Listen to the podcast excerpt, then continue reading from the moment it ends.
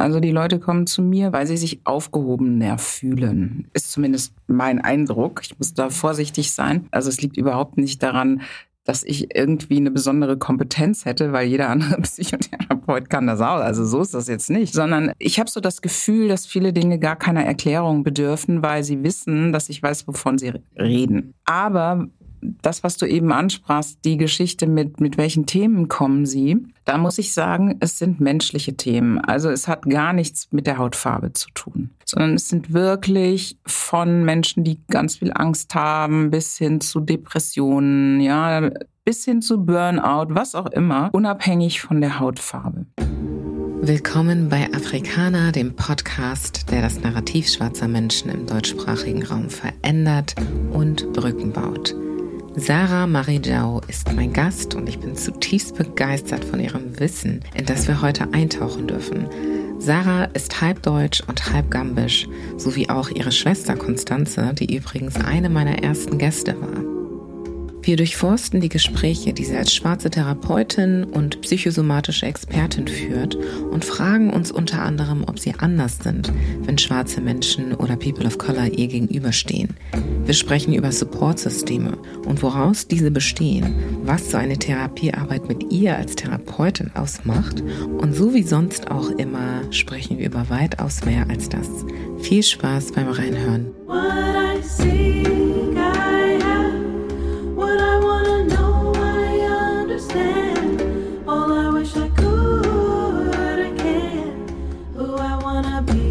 Herzlich willkommen, Sarah. Schön, dass du da bist. Hallo, Julie. Du bist heute hier bei mir als Gast im Podcast und wir haben ja schon eine lange Zeit darüber gesprochen. Deine Schwester, die Konstanze, war ja auch schon hier. Und es ist super toll, dich hier zu haben, weil du einen ganz anderen Weg eingeschlagen hast. Und über den wollen wir heute sprechen. Und bevor wir das aber machen, Kannst du dich einmal vorstellen, damit die Zuhörenden dich auch kennenlernen? Ja, sehr gerne. Mein Name ist Sarah Jau. Ich bin Mama einer 31-jährigen Tochter, Ärztin für psychosomatische Medizin und Psychotherapie und bin hier in Hamburg mit einer Kassenpraxis niedergelassen. Okay. Und du kommst ursprünglich aus? Ja, also meine Ursprünge sind halb deutsch und halb Gambia. Also mein Vater kam aus Gambia, ist leider verstorben vor zwei Jahren. Mhm. Okay. Ganz, ganz toll, dass du hier bist, Sarah. Steigen wir doch mal ein in deine Geschichte. Du hast es gerade gesagt, äh, gambianisch und deutsche Wurzeln hast du und hast eine Tochter. Wie ist denn dein Leben hier in Deutschland so verlaufen? Kannst du uns da einmal mitnehmen? Ja, sehr gerne. Also aufgewachsen bin ich auf dem Land. Dort habe ich die gesamte Kindheit verbracht, rechtsrheinisch sozusagen, zusammen mit meiner älteren Schwester. Und in der Pubertät sind wir dann etwas städtischer umgezogen, das heißt in die Nähe von Bonn. Und dort bin ich zur Schule gegangen, habe dann mein Abitur gemacht und dann angefangen zu studieren. Mhm. Und was hast du studiert? Also gestartet bin ich zunächst mit Afrikanistik und Portugiesisch. Das hat sich dann aber aus vielerlei Gründen so ein bisschen als nicht so gelungen rausgestellt. Warum nicht? Weil also erstens mal war es so ein bisschen schleppend. Das war der eine Teil. Es war zwar ganz interessant, weil ich auch Sprachen sehr gerne mag. Andererseits fand mein Vater damals auch, dass das vielleicht nicht unbedingt zu, ja, zu einem Job führt, von dem man leben kann und mhm. hatte mir dann nahegelegt, mich mal für Medizin zu bewerben. Mhm. Und sehr klassisch. Ne? Klassisch, weil er selber auch Mediziner war, logisch. Mhm und habe dann, jo, und dann habe ich mich beworben und habe aus welchen Gründen auch immer, jedenfalls über Losverfahren, dann sofort einen Studienplatz bekommen. Mhm. Und der Studienplatz war dann aber in nicht war dann in Medizin. In Medizin. Mhm. Okay. Ja. Das heißt, du hast dann dein Medizinstudium durchgezogen auf ja, Basis deiner deines Vaters am Ende des Tages. Jo, also als ich dann ja, als ich dann gehört habe, ah, ich habe einen Studienplatz, war ich tatsächlich so ein bisschen semi-begeistert, weil ich immer gerne Sprachen mochte. Mhm. Aber dann habe ich mir gedacht, naja, du kannst es ja mal versuchen und bin dann letztendlich hängen geblieben und habe das Studium in der Mindeststudienzeit gemacht und ja, so bin ich Ärztin geworden. In der Mindeststudienzeit, das heißt also innerhalb von sechs Jahren? Ja. Ja, okay. Ja. Wow. Okay, und du bist dann Ärztin geworden. Und hast du denn aber irgendwann mal vielleicht bereut, dass du das getan hast, weil das nicht von dir ausging oder? Nö, tatsächlich eigentlich gar nicht. Es war also damals so, dass, ja, als ich fertig wurde, und ich muss vielleicht noch dazu sagen, ich habe im letzten Studienjahr dann noch meine Tochter bekommen. Mhm. Und für Frauen mit Kindern sah es wirklich mau aus mit mhm. Stellen. Mhm. Und dadurch musste ich dann sowieso so ein bisschen umschiften und habe dann erstmal in der Pharmaindustrie angefangen, nach dem Arzt im Praktikum, den es damals noch gab. Mhm, okay, krass. Also selbst in der Medizin, wo man ja eigentlich davon ausgehen würde, man braucht da immer händeringend Menschen, war es für dich schwer, einen Job zu finden? Also damals Anfang, Mitte der 90er Jahre war es wirklich total schwer. Da gab es so eine Medizinerschwemme hm. und es war kaum möglich für uns Frauen überhaupt Jobs zu finden. Okay. Also das war schon schwierig. Krass. Mhm. Okay, wow. Und wie kam es an zu der, dem Shift in die Pharmaindustrie?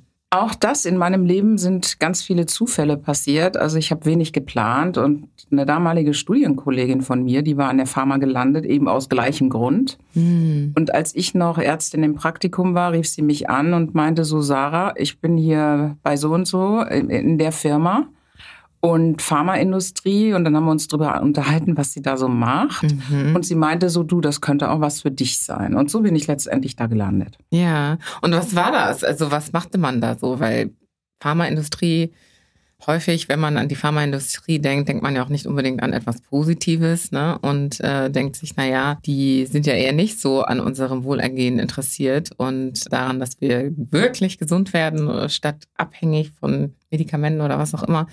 Wie war das und wie siehst du das? Ja, das sind so die gängigen Vorurteile, mit denen wir mhm. damals auch leben mussten. Also ich muss vielleicht dazu sagen, ich bin dann letztendlich 17 Jahre dort hängen geblieben. Mhm. Und ich sehe es komplett anders natürlich, weil ich lange dort gearbeitet habe. Also ja. ich habe in einem Impfstoffunternehmen gearbeitet. Wir haben klinische Prüfungen und epidemiologische Studien zu Impfstoffen gemacht habe dort eine Abteilung geleitet und ich muss sagen, also aus meiner Perspektive, es gibt nichts Regulierteres als die Pharmaindustrie. Mhm. Das heißt, diese Vorurteile, die herrschen, das hat historische Gründe, weil die Pharmaindustrie wenig reguliert war in den 50er und 60er Jahren. Mhm. Das hat sich aber komplett, wirklich komplett verändert. Im Grunde genommen ist die Pharmaindustrie regulierter als jedes Krankenhaus. Oh, wow, okay. Und was kann man sich darunter vorstellen, so als kompletter Laie? Ne? Was heißt reguliert. Also streng, man kann sich vielleicht darunter vorstellen, dass alles sehr streng, unter strenger Beobachtung, unter strengen Richtlinien stattfindet, man nicht einfach Sachen zusammenmixen kann, wie man lieb ist. Kannst du da noch ein bisschen, ja, erläutern für uns? Ja, natürlich. Also jedes Produkt, was auf den Markt kommt, egal welchen Namen das hat, unterliegt bestimmten Auflagen und bestimmten klinischen Prüfungen mhm. und muss von den Bundesoberbehörden, sei es das Bundesamt für Arzneimittel und Medizinprodukte oder aber über das Paul-Ehrlich-Institut freigegeben werden. Mhm. Darüber hinaus zieht man dann auch noch Schlaufen über die Europäische Oberbehörde, über die EMA etc. Mhm. Also das heißt, man kann nicht einfach sagen, ich habe Mittel gegen Kopfschmerz und verkaufe das morgen, mhm. sondern das hat einen Jahre, jahrelangen Vorlauf. Mhm, mhm. Wir hatten das jetzt nicht so abgemacht, darüber so super viel ins Detail zu gehen. Aber da fällt mir gerade ein, wir sind ja gerade durch eine Pandemie gegangen. Da wurden ja auch sehr viele Stimmen laut, ne, darüber, dass so schnell ein Impfstoff fertiggestellt werden kann, wenn das doch in der Regel so lange dauert und so weiter. Wir müssen da jetzt auch nicht in die Details gehen, aber ich würde gerne einfach verstehen, was so deine Perspektive da ist und ob du vielleicht so ein bisschen Insiderwissen darüber teilen kannst, was passieren muss, damit solche Dinge schneller hergestellt werden, ne? solche Impfstoffe und so weiter und wieso das überhaupt möglich ist. Ja, das ist relativ simpel, weil es gibt für Notfälle sogenannte Regularien, die ein mhm. verkürztes Vorgehen erlauben. Mhm. Aber verkürztes Vorgehen heißt nicht, dass das Pharmaunternehmen selbst entscheidet, wann ein Impfstoff auf den Markt kommt, sondern auch für alle Impfstoffe wie Community beispielsweise oder auch andere, die gegen Covid-19 zugelassen waren, mhm. muss die Schlaufe über international über die FDA in den USA, über die EMA in Europa, über die Bundesoberbehörden gezogen werden. Es geht gar nicht anders. Mhm. Nur es gibt sogenannte abgekürzte Verfahren, die auch genau festgelegt sind, was dort gemacht wird. Und das ist für eben solche Krisenzeiten, für Notfälle gedacht, ne? mhm. ne? wie beispielsweise eine Pandemie. Mhm. Okay, also es gibt Notfallpläne, so wie es sie auch im Alltag, ja. auf der Arbeit, wie auch immer gibt. Ne? Genau. Ja, was ja auch irgendwo Sinn macht, weil es gibt einfach auch Notfälle im Leben, mit denen man nicht unbedingt rechnen äh, so kann oder sollte vielleicht auch jeden Tag. Aber wenn sie dann kommen, muss man schon irgendwie mit denen arbeiten können. Mhm. Spannend. Und du bist dann aber 17 Jahre in der Pharmaindustrie geblieben. Was hat dir denn da besonders gefallen? Also was hat dich da gehalten so lange? Also zum einen finde ich Impfstoffe bis heute wahnsinnig spannend und damit mhm. zu arbeiten auch, weil es ist eben Prophylaxe. Es ist keine Symptombehandlung, sondern es ist reine Prophylaxe und das finde ich wirklich die größte Errungenschaft der Medizin schlechthin, mhm. dass wir, dass es keine Pocken mehr gibt beispielsweise, ja, weil das alles haben ja Impfstoffe bewirkt. Mhm. Und das hat mich von Anfang an total fasziniert. Mhm. Und so bin ich dann schlussendlich hängen geblieben. Und das war eine spannende Zeit. Und was ich auch noch schön fand, war halt das internationale Arbeiten, weil ich spreche Englisch, Französisch, Deutsch. Mhm. Und ähm, das war das, also das Kernunternehmen war in Frankreich und das heißt, ich konnte dann auch immer schön zwischen den Sprachen jonglieren und mhm. das hat mir natürlich auch totalen Spaß gemacht. Mhm. Und dann auch in Fachsprache. Oh, das ja. ist sehr cool. Mhm. Das heißt, du musstest du dann auch Sprachkurse äh, belegen oder hast du das dann einfach on the job so mitgenommen? On the job, weil ich hatte, ich habe mein Abitur in Englisch und Französisch gemacht. Okay. Hm. Wow. Das heißt Prophylaxe, weil man da vorbeugend arbeitet und, und nicht erst nachdem jemand erkrankt ist sozusagen. Ne? Genau und so. Wie man die Leute ja gesund hält, während sie gesund sind vielleicht, ne? Genau so. Ne? Mhm. Das ist wie wenn du ins Fitnessstudio gehst und sagst, ich tue was für meinen Rücken und ne? Mhm. mache Prophylaxe. Mhm. Okay. Ja, guck mal, kann man wieder ein neues medizinisches Wort im Alltag benutzen. okay, ich mache Prophylaxe. Äh, muss mal gucken, ob ich wieder demnächst Yoga-Prophylaxe starte. Zum Beispiel. Weil darüber denken wir ja gar nicht nach. Ne? Das ja. ist das schon auch hilft dabei, uns gesund zu halten. Und Prophylaxe mhm. ist ja schlussendlich nichts anderes. Mhm. Ja, ist eine interessante Art und Weise, darüber nachzudenken. Ich muss auch gerade an meine Schwester denken, die arbeitet jetzt nämlich auch seit kurzem in der Pharmaindustrie. Und die machen da ganz viel, so, ich würde jetzt aus dem Tech, Tech-Bereich sagen, A-B-Testing. Also machen ganz viel Placebo, genau, so ganz viel ah, Placebo-Tests ja. ja. und forschen dann dadurch, ne, inwiefern man wirklich die und die Zusammensätze braucht oder ne, welche Medikamente wirklich Sinn machen. Das ist auch sehr, sehr spannend. Ja, ziemlich cooler, cooler Insight. Und das hat dann aber irgendwann ein Ende genommen nach 17 Jahren. Wie, wieso? Also das Ende genommen hat es deshalb, weil das war ein Joint Venture, das Unternehmen, und es war klar, dass das nicht für die Ewigkeit besteht. Das wussten wir alle, die dort arbeiten. Und ich mhm. hatte dann die Möglichkeit, günstig da rauszukommen. Mhm. Und Joint Venture, für diejenigen, die das noch nicht so kennen? Also das war ein Zusammenschluss aus zwei internationalen Großunternehmen, mhm. die sich ausschließlich dafür zusammengetan hatten, mit Impfstoffen zu arbeiten. Mhm.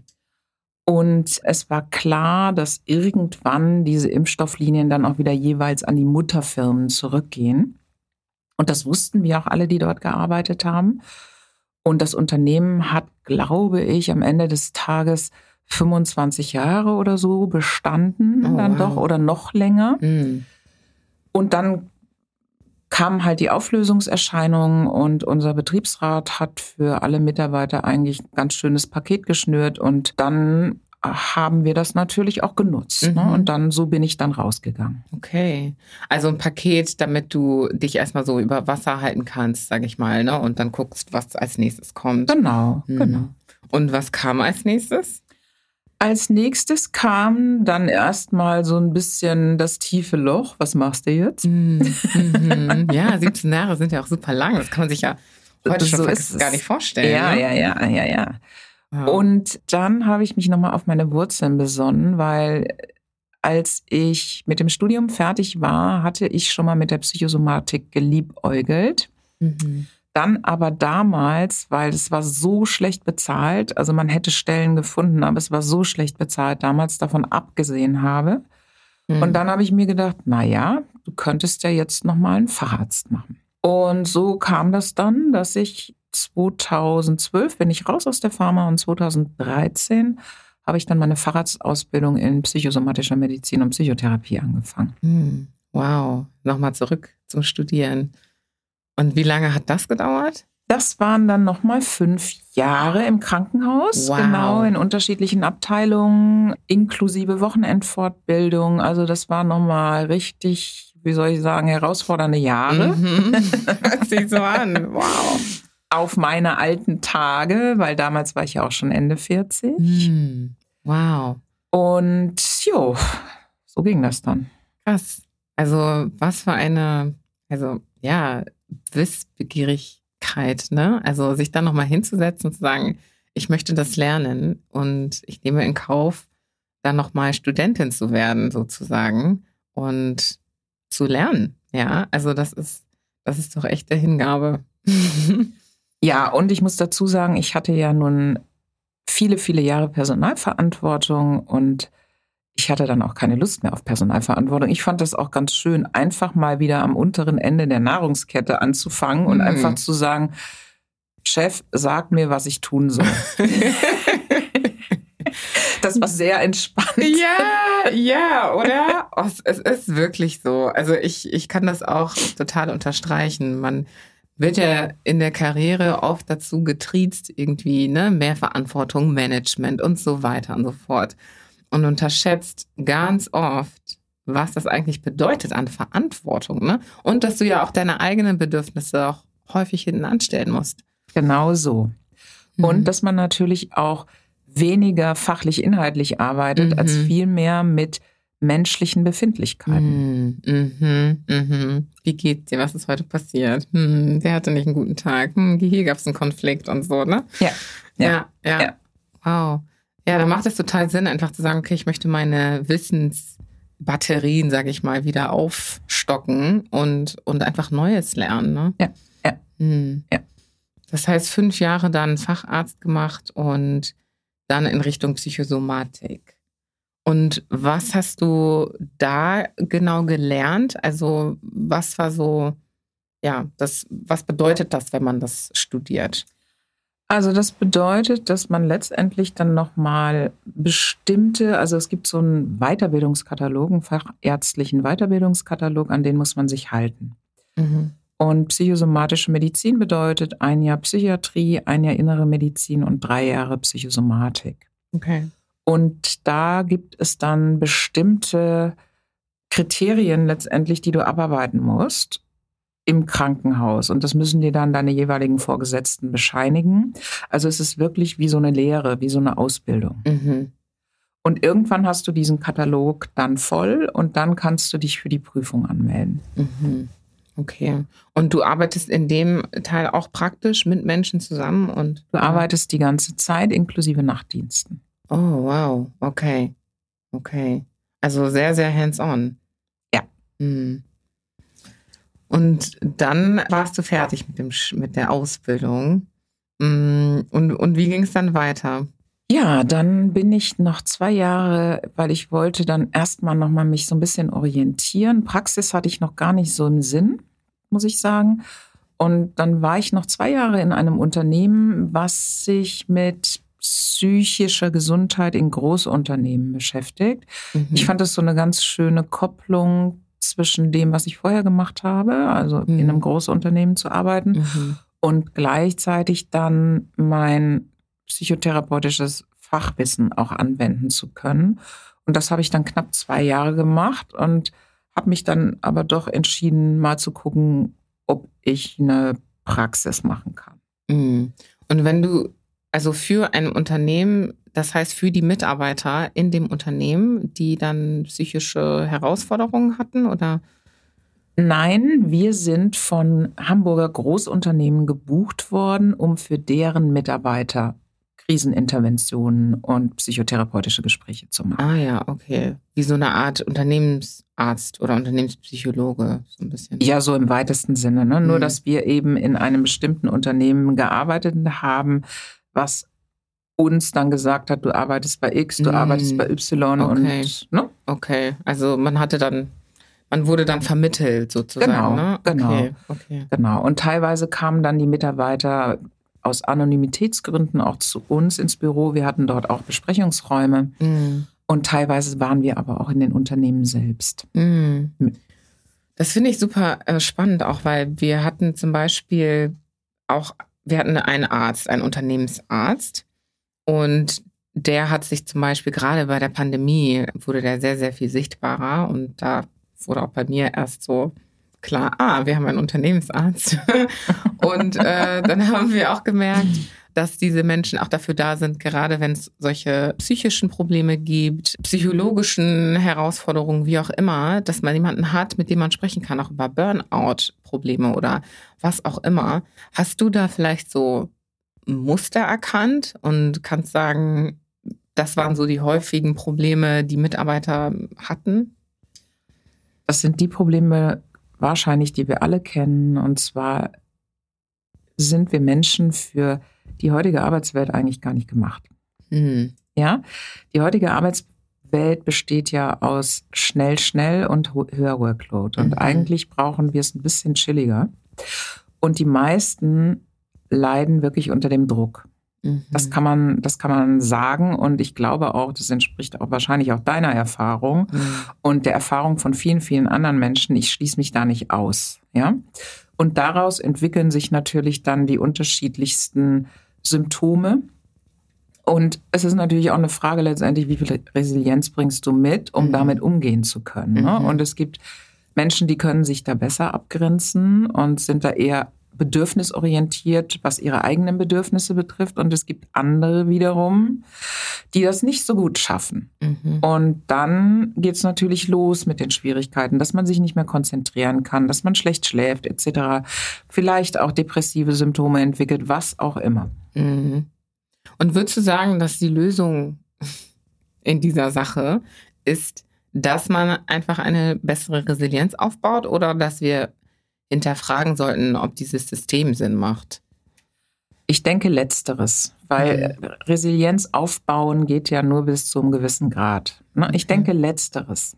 Okay. Also ich glaube schon, dass man an ganz anderen Stellschrauben drehen müsste, als an der Mensch verändert sich sozusagen, sondern ich glaube, dass, dass man wirklich nochmal genau hingucken muss, ist das, was im Moment so in, in der Arbeitswelt läuft, wirklich kompatibel zu dem, was ich auch erreichen möchte. Weil wenn die Menschen immer kranker werden, besonders in den Führungspositionen, mhm. ja, wie soll das dann werden? Mhm. Wie will ich als Unternehmen noch erfolgreich sein? Mhm.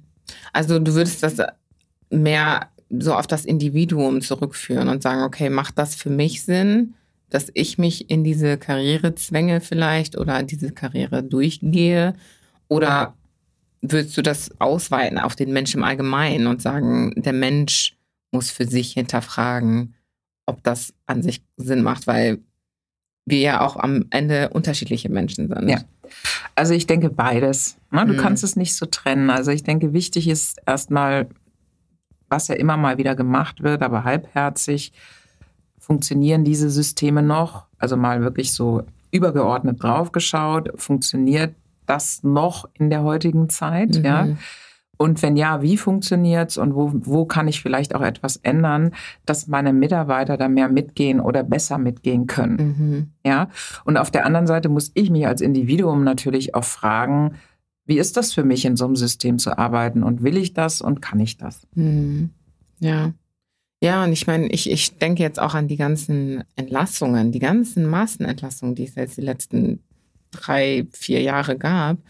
Und die hören zum einen gar nicht auf, es geht immer weiter. Und zum anderen frage ich mich teilweise bei, bei diesen Nachrichten auch immer, war das nicht vorhersehbar am Ende des Tages, ne? Wenn man zum einen vielleicht super viel Geld reinpumpt in ein Unternehmen und diese krassen Ziele setzt und so weiter, bis wohin reicht das dann am Ende des Tages, ne? Und was denkt jemand, der sich sagt, bauscht das hier so auf und wird das nicht irgendwann auf explodieren, einfach weil das ein, eine physische Reaktion ist am Ende des Tages so, ne? Ja, ja, klar. Und ehrlich gesagt, man muss ja sagen, es funktioniert ja irgendwie noch. Und solange Dinge irgendwie noch funktionieren, ist es ja menschlich, dass man sagt, mhm. ich mache mal weiter und, mhm. und es profitieren auch noch zu viele davon. Mhm. Und man wird einfach sehen, wie sich, wie sich das entwickelt. Ja, ich bin sehr gespannt. Da müssten wir mal drüber reden, wenn wenn es dann soweit ist und wir wieder einen großen Knall hören. Oh Mann. Ich hoffe ja nicht, aber vielleicht ist es auch ein sehr, sehr positiver Knall, wer weiß. Ja, spannend. Das heißt, du bist dann in diese ja, psychosomatische Richtung gegangen, hast dir angeschaut, wie so der Mensch in einem Unternehmen tickt, ja, was so die, der, den Workload angeht und seine beruflichen Herausforderungen. Ja, ja. Und dann hast du das aber nach zwei Jahren beendet, sagtest du. Genau. Und dann kam. Ja, ich hatte mich dann auf eine Kassenarztpraxis beworben. Man muss wissen, dass man sich auf Kassenpraxen bei der Kassenärztlichen Vereinigung bewerben muss. Mhm. Und hatte dann das große Glück, einen Kassensitz zu bekommen mitten in Hamburg. Mhm. Das ist Glück. Ja, würdest ja. du sagen, das war Glück? Ja. Echt, ja. Und wieso war das Glück? Also erstens, man muss ja mal ein Sitz frei sein, weil man kann nicht einfach irgendwie Kassensitze aufmachen, sondern wenn ein Sitz frei bedeutet, dass ein anderer Arzt seinen Platz freigibt. Mhm. Ja. Und das muss ja erstmal passieren. Okay. Das heißt, es muss aus Freiwilligkeit ja. passieren. Ah. Ja, also das heißt, jemand hat eine Praxis, die er jahrelang geführt hat und sagt, jetzt gehe ich in Rente, jetzt höre ich auf. Dann wird der Sitz frei. Mhm. Und dann bewirbst du dich darauf. Und du bist ja nicht die Einzige, die sich ja. darauf bewirbt. Und dann gibt es unterschiedliche Kriterien. Also es gibt so einen Entscheidungsbaum von der Kassenärztlichen Vereinigung, nachdem du dann diesen Sitz bekommst. Das hängt letztendlich mit deiner Spezialisierung zusammen. Mhm. Also es gibt ja Verhaltenstherapie, es gibt Tiefenpsychologie, es gibt ja unterschiedliche psychotherapeutische Schwerpunkte. Mhm.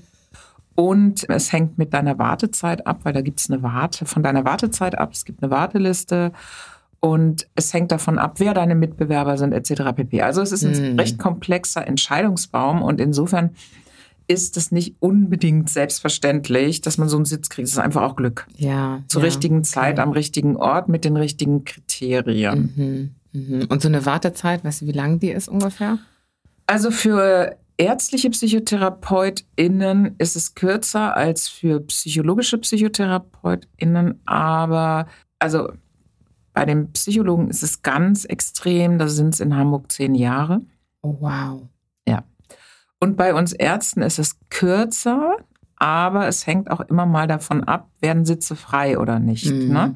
Es gibt nicht so wie viele ärztliche psychotherapeutische Sitze. Mhm. Und jetzt war eben gerade eine Welle vor zwei Jahren, wo ganz viele ältere ärztliche PsychotherapeutInnen ihren Sitz abgegeben haben. Hm. Okay. Und das, da gibt es keinen Grund, äh, gibt es einen Grund für? Oder? Ja, die haben, ja, irgendwann willst du ja auch mal aufhören. Okay. Wenn du mal ja. 70 bist. Waren alle irgendwie im gleichen oder ähnlichen ja, Jahrgang. Ja, okay, okay. Verstehe. Also es ist ja aber auch interessant. Ich hätte jetzt gedacht, als Außenstehende, dass sich sowas eher nach Nachfrage richtet und wir haben jetzt hier irgendwie, keine Ahnung, 90 Prozent oder weiß nicht, 50 Prozent Menschen, die brauchen so, so eine Unterstützung und deswegen räumen wir hier ein paar Plätze frei oder so, ne? Nee, das ist leider nicht so. In Deutschland ist alles reguliert und somit auch die Kassensitze. Ja. Und nach einem Schlüssel, der schon, ich weiß nicht, aus den 80ern oder 90ern ist und dadurch, dass das ja alles finanziert werden muss, mhm. halt, hält sich natürlich die Regierung bedeckt, noch mehr Kassensitze, gerade in Ballungszentren, mhm. zu genehmigen. Mhm. Irgendwie total counterintuitiv, ne? wenn man das bedenkt, was wir gerade besprochen haben mit dem, was, was wir Menschen gerade durchmachen in, in, in diesem System. Ja, ist auch mal ein spannendes Thema, über das man sprechen könnte. Ja, und das ist auch so, ja, es ist, wie es ist. Ne? Mhm. Wow. Aber du hast es bekommen, du hast den Sitz bekommen. Und dann ging es in die Praxis. Genau, und dann habe ich mich im Juli 2021 selbstständig gemacht. Hm.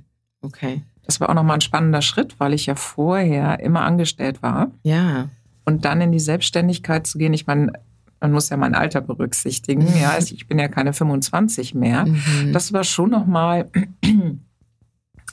spannend, wobei mir natürlich geholfen hat. Mein, mein Mann ist auch selbstständig und der hat gesagt, komm, mach das. Und hat mich da auch gut reingeführt. Mhm. Ja, das ist doch sehr, sehr hilfreich, so jemanden zu haben. Ja. Absolut. Ja, kann ich, kann ich nur unterschreiben, weil ich ja auch durch diesen Prozess gehe und ich bin auch schon exhausted. Ich meine, das ist sehr viel Arbeit und du hast es damals nochmal gemacht. Und du warst, äh, wie alt hast du deine Selbstständigkeit gestartet hast? Das war 2021 und da war ich 56. Wow. Das ist so ein unglaubliches Beispiel. Also ich finde super, super motivierend für Menschen, die ja vielleicht auch eher so in den älteren Jahren sind und sich überlegen, okay, oh, es ist doch was für junge Leute und kann ich das überhaupt? Und here you are. Ja. Auf jeden Fall. Ja, klar. Also ich finde, das hat auch, also da bin ich ja sowieso vollkommen tiefenentspannt. Das hat überhaupt nichts mit dem Alter zu tun, sondern mit mhm. dem Mindset. Mhm.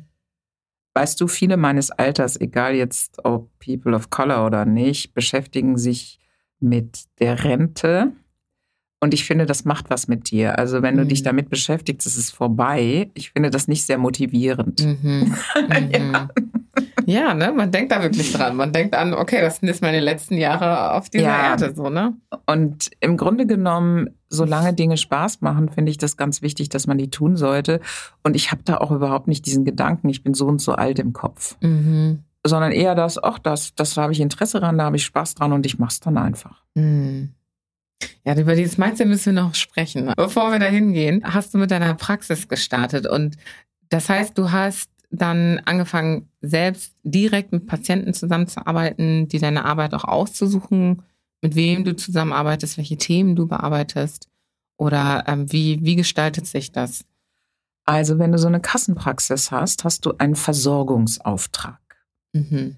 Das heißt natürlich, du musst eine bestimmte Anzahl an Patienten versorgen. Okay, also du musst. Ja. Okay. Allerdings sind die Vorgaben relativ breit. Also du kannst von bis. Es gibt so eine Minimalzahl an PatientInnen, die du machen musst. Und dann gibt es so, ein, so, eine Grenze nach oben, weil ich habe ja einen halben Sitz. Ne? Ich habe keinen ganzen Sitz. Das ist ja auch noch ein Unterschied. Okay. Einen halben Sitz, weil du das Teilzeit machst. Genau, und weil ich okay. das auch wollte, ne? weil ich habe okay. gesagt, wenn schon selbstständig, dann möchte ich auch ein bisschen weniger arbeiten. Mhm. Mhm. Das war so, ne? ich habe mein Leben lang Vollzeit gearbeitet und das war so ein absolutes Muss für mich, dann zu sagen, okay, jetzt machst du mal ein bisschen weniger. Mhm. Und das bedeutet aber auch, dass dieser Sitz im Prinzip in zwei geteilt wird. Ja, das heißt, jemand anderes, der auch in Teilzeit arbeiten möchte, könnte die andere Hälfte übernehmen. Jein.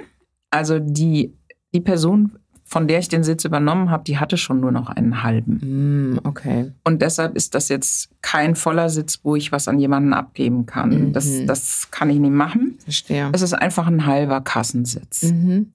Und ich vermute, die, die Dame, wo, von der ich den Sitz abgekauft habe, die hatte früher einen ganzen Sitz und hatte die erste Hälfte schon mal verkauft irgendwann, vermute mhm. ich. Mhm. Und du sagst verkauft und abgekauft. Das heißt, du musst dafür zahlen. Ja. Der wird dir nicht gegeben einfach. Ach was. Ja. Wow. Klar. Das Leben ist hart. Krass, das hätte ich jetzt nicht gedacht. Wow. Ah, Und ist das eine Hosennummer? Darfst du das sagen? Das Darf Summe? ich nicht sagen, hm. aber im psychotherapeutischen Bereich ist das überschaubar. Okay. Es ist überschaubar. Aber es ist jetzt auch kein Schnäppchen. Hm.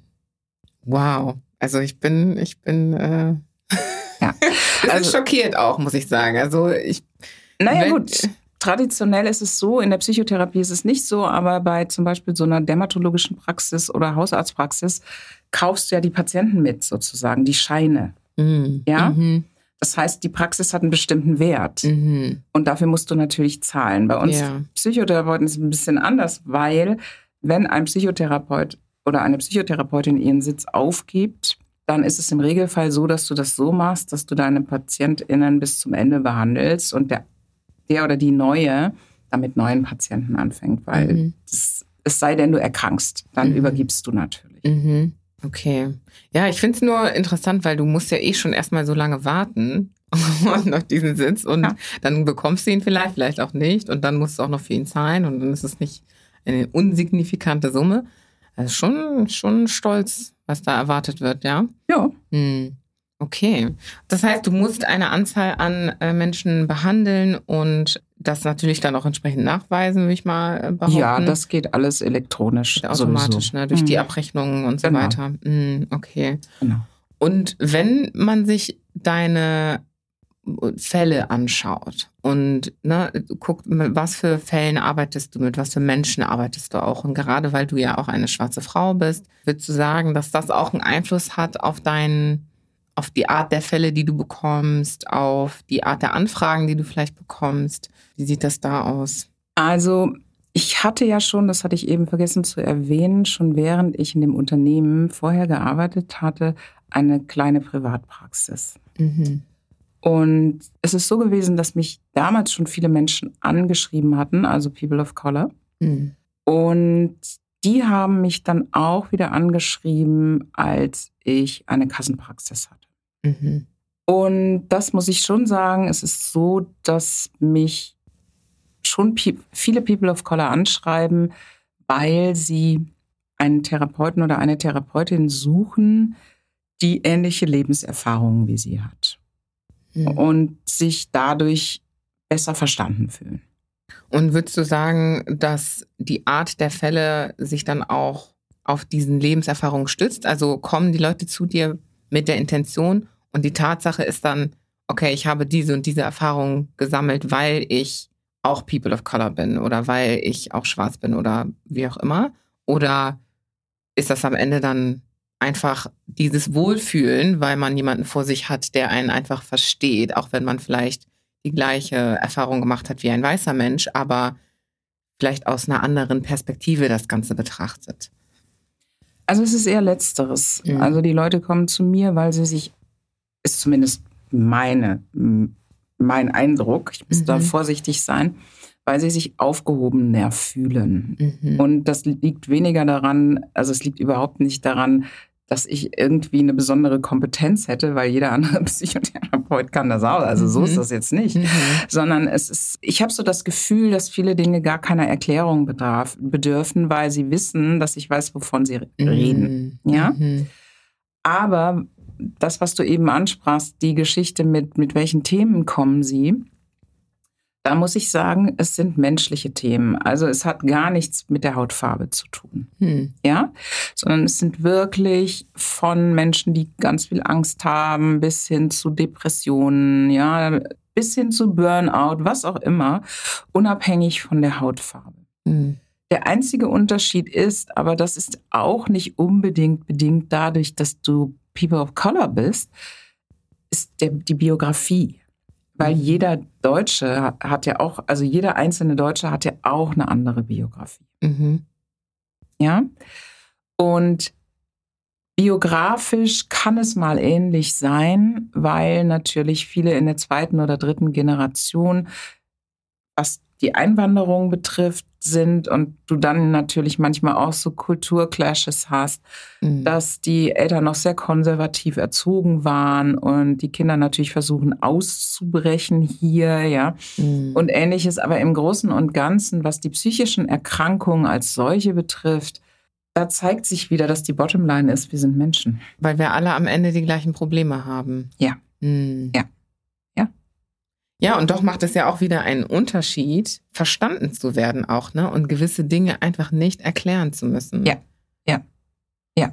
Und ich glaube, dass das so oft der zündende Punkt ist, ne? wenn oft darüber gesprochen wird, mit Gleichgesinnten sich zu unterhalten oder mit anderen Schwarzen, mit anderen POCs, dass es nicht darum geht, dass man sich irgendwie abgrenzt. Ich, ich sehe das selber auch ganz oft, dass einem das unterstellt wird von der Mehrheitsgesellschaft, von denen, die das nicht verstehen und sagen, und selbst auch von einigen schwarzen Menschen. Ne? Ich habe das sogar dieses Wochenende noch, hat jemand gefragt, ja, hm, Julie, du baust ja jetzt eine Community auf und so, und warum findest du, dass es Sinn macht, dass man sich jetzt ein bisschen abgrenzt, oder nee, er hat gesagt, findest du nicht, dass es ein bisschen abgrenzend ist, ne? Und wir sind dann ins Gespräch gekommen, wo wir dann darüber gesprochen haben, über genau das, ne? Das ist, es geht nicht darum, sich abzugrenzen, es geht darum, verstanden zu werden und sich mit Menschen zu unterhalten, vielleicht auch Projekte zu machen oder Dinge zu untersuchen, wo man einfach weiß, es gibt so eine gewisse Basic, so eine Basic Verständnis, ja, so ein Grundverständnis, ja. wo man äh, gar nicht Zeit drauf verschwenden muss, sage ich mal, um diese Grundlagen zu erklären, ne? sondern man kann einfach effektiv nach vorne schreiten. Genau so. Hm. Ja. Ja. Ja, das ist total spannend und ich hoffe und wünsche mir, dass Menschen das mitnehmen. So, ne, weil das ist, das ist so oft das, was auf der Strecke bleibt, weil wir sehen immer nur, oh, da sind äh, zwei gleich aussehende Menschen ganz schlecht. Die bilden jetzt hier irgendwie eine Crew oder was, die sich ab, abgrenzt. Aber das hat ja alles, hat ja alles einen Sinn irgendwo, ne? Auch da ein menschliches Verhalten. Und es ist ja nicht so, dass weiße Menschen nicht zusammen sind und sich zusammenfinden und irgendwie Communities haben, wo mehrheitlich weiße Menschen sind und so weiter, ne? Oder ausschließlich weiße Menschen. Ja, klar.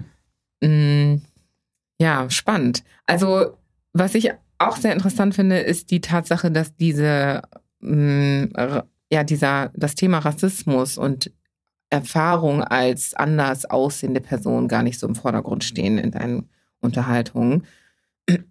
Und man würde ja eigentlich davon ausgehen, dass das der Fall ist, gerade wenn man sich gezielt eine schwarze Person sucht, eine POC-Person. Hat dich das gewundert? War das etwas, was du vielleicht erwartet hast? Also ehrlich gesagt, ich habe mir gar nicht so viele Gedanken darum gemacht. Mhm. Aber überrascht war ich trotzdem, weil ja vieles auch, ich sag's mal vorsichtig, so viel und gerne ja auch die Rassismusfahne hochgehalten wird und damit argumentiert wird. Mhm. Und umso überraschter war ich, dass das so gut wie gar keine Rolle spielt. Mhm. Ja. Und dass es, wie gesagt, letztendlich um ganz andere Themen geht. Und das finde ich auch ganz schön, weil das zeigt mir, natürlich gibt es Rassismus, ich will das ja überhaupt nicht kleinreden, ne? das mhm. auf jeden Fall.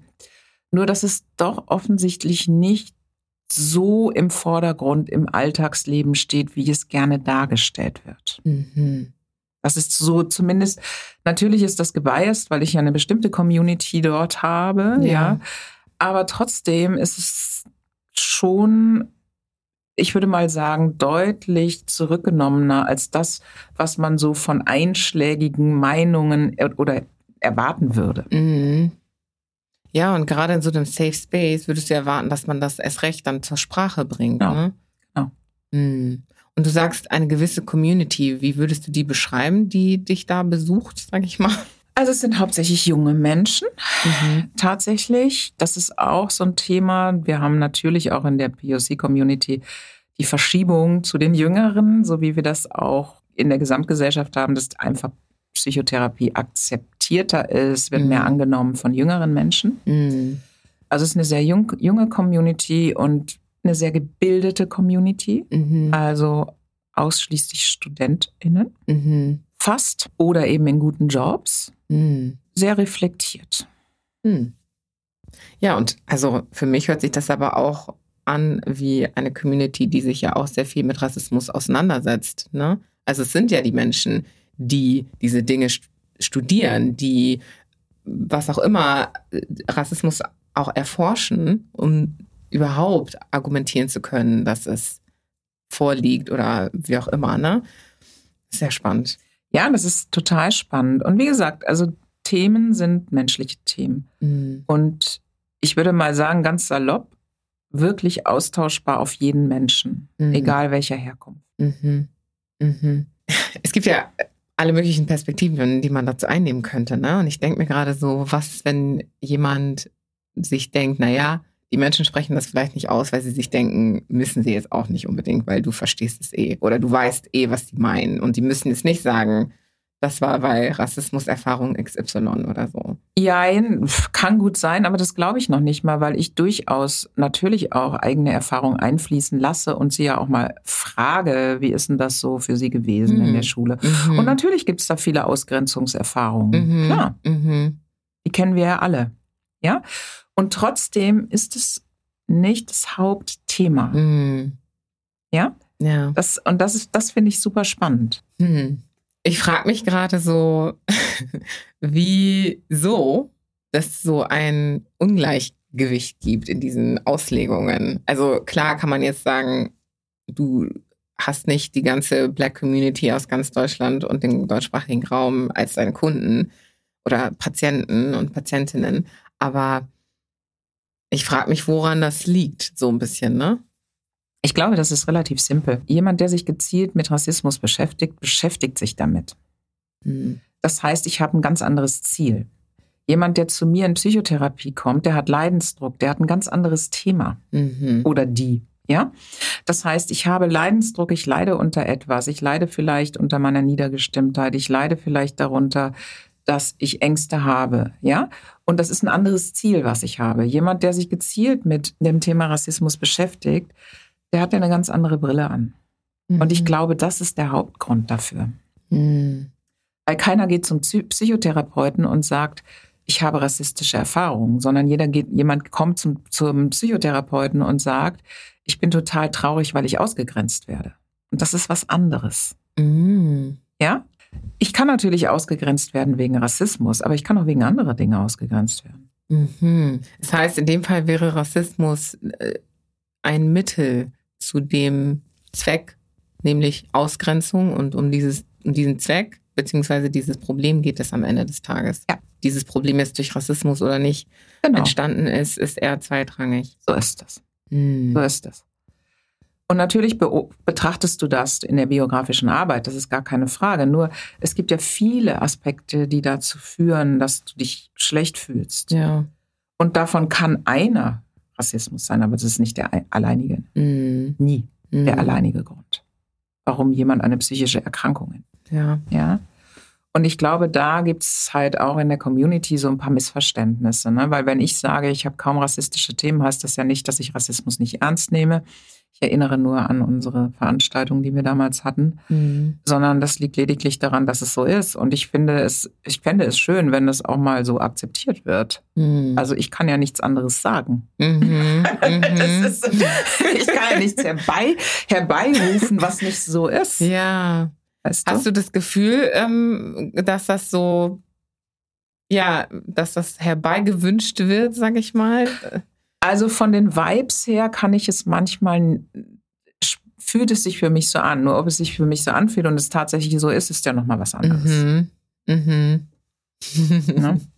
Ja, sehr reflektiert. Finde ich auch sehr gut, dass das so differenziert wird, ne? weil ähm, wir verlieren uns ja ganz oft so in unseren Gefühlen und machen daraus die Wahrheit so, ja. und, und die absolute Wahrheit.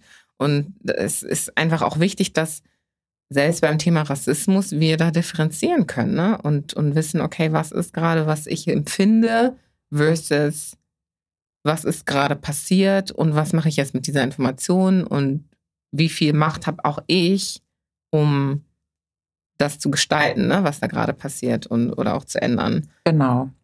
Und was aus meiner Sicht auch häufig vergessen wird, ist es, es ist ja letztendlich vice versa. Also das heißt, ich habe auch in Gambia viel Rassismus erlebt auf der anderen Seite. Mhm. Ja. Weil. Dir gegenüber. Mein, ja, mein Vater durfte gar nicht nach Hause fahren, weil er eine weiße Frau hatte. Mhm. Seine Mutter hat gesagt, nein, er ist erst zum ersten Mal, wir sind zum ersten Mal in Gambia gewesen, mhm. als ähm, seine Mutter tot war. Mhm. Also ich meine auch das, ne? das. Das ist ja immer so etwas, was auch gerne so ein bisschen unter den Tisch gekehrt wird. Es ist ja auf beiden Seiten vorhanden. Mm. Ja, und weißt du, häufig wird ja aber auch gesagt, Rassismus gegen weiße Menschen gibt es gar nicht.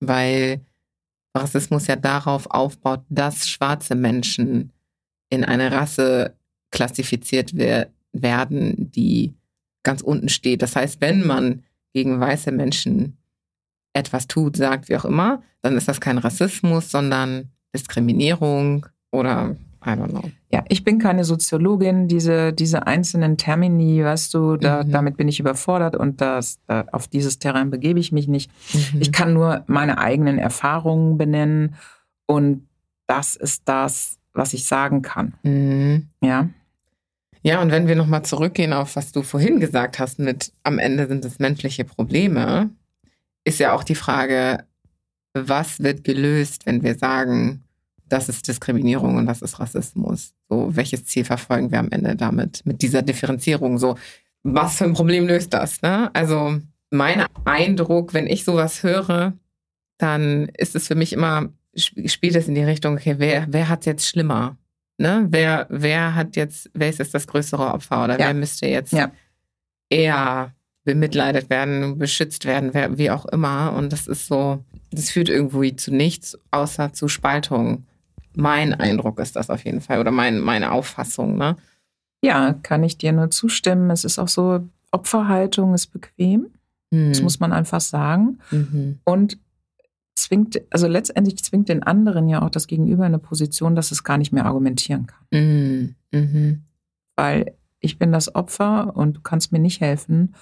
Und es ist alles ganz schlimm. Mhm. Und es heißt natürlich auch, wenn ich ein Opfer bin, dass ich keine Verantwortung übernehmen muss. Mhm. Für das, was ich tue, für das, was ich sage. Das ist schick. Mhm. Schick. Das ist super. Ja, ja. Weil ich das bin ja das stimmt. Opfer. Ich kann, ich kann nichts dafür. Mhm, mhm. Ja, spannend.